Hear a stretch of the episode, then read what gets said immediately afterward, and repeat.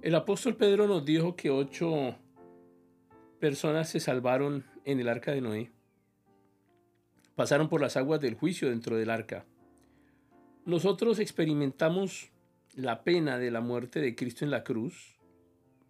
Y en su primera carta, en el capítulo 3, el, el apóstol Pedro dice, los que en otro tiempo desobedecieron cuando una vez se esperaba la paciencia de Dios en los días de Noé, mientras se preparaba el arca en la cual pocas personas, es decir, ocho, fueron salvadas por agua. El bautismo que corresponde a esto ahora nos salva, no quitando las inmundicias del cuerpo, sino como la aspiración de una buena conciencia hacia Dios, mediante la resurrección de Jesucristo.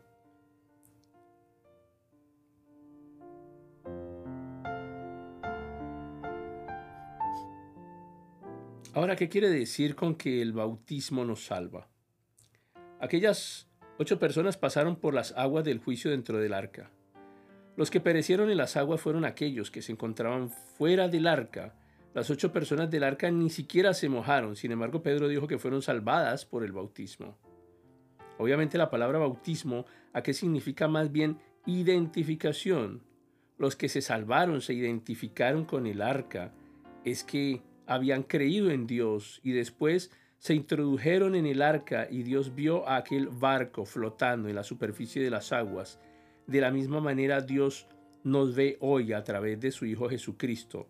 Y si usted ha confiado en Cristo, Él le ve unido, identificado con Cristo. Él es nuestra arca. Cristo fue sumergido en las aguas de la muerte y nosotros estamos unidos a Él. El bautismo representa una ruptura completa con nuestra vida pasada, así como el diluvio borró al antiguo mundo corrompido por el pecado, ilustra nuestra ruptura con la vieja vida, controlada por las pasiones de nuestra naturaleza y nuestra entrada a una nueva vida.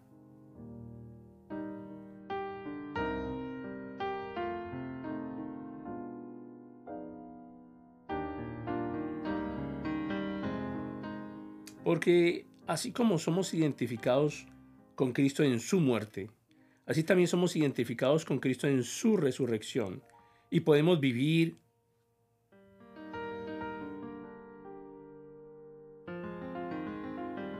y actuar impulsados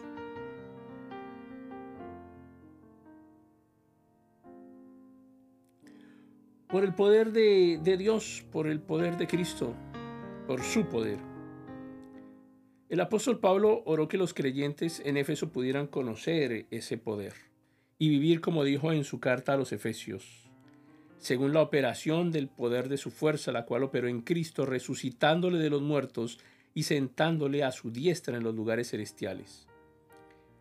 El vivir una vida nueva es lo esencial en todo este tema y la expresión práctica en la realidad del mundo en que vivimos. Una vida nueva es el objetivo y el fin del proceso de la santificación. En su carta a los Gálatas, el apóstol Pablo dice, si vivimos por el Espíritu, andemos también por el Espíritu. La vida cristiana, y quiero que esto quede claro acá entre nosotros, es una existencia digna de nuestra vocación y solo puede transformarse en una realidad por medio del Espíritu Santo.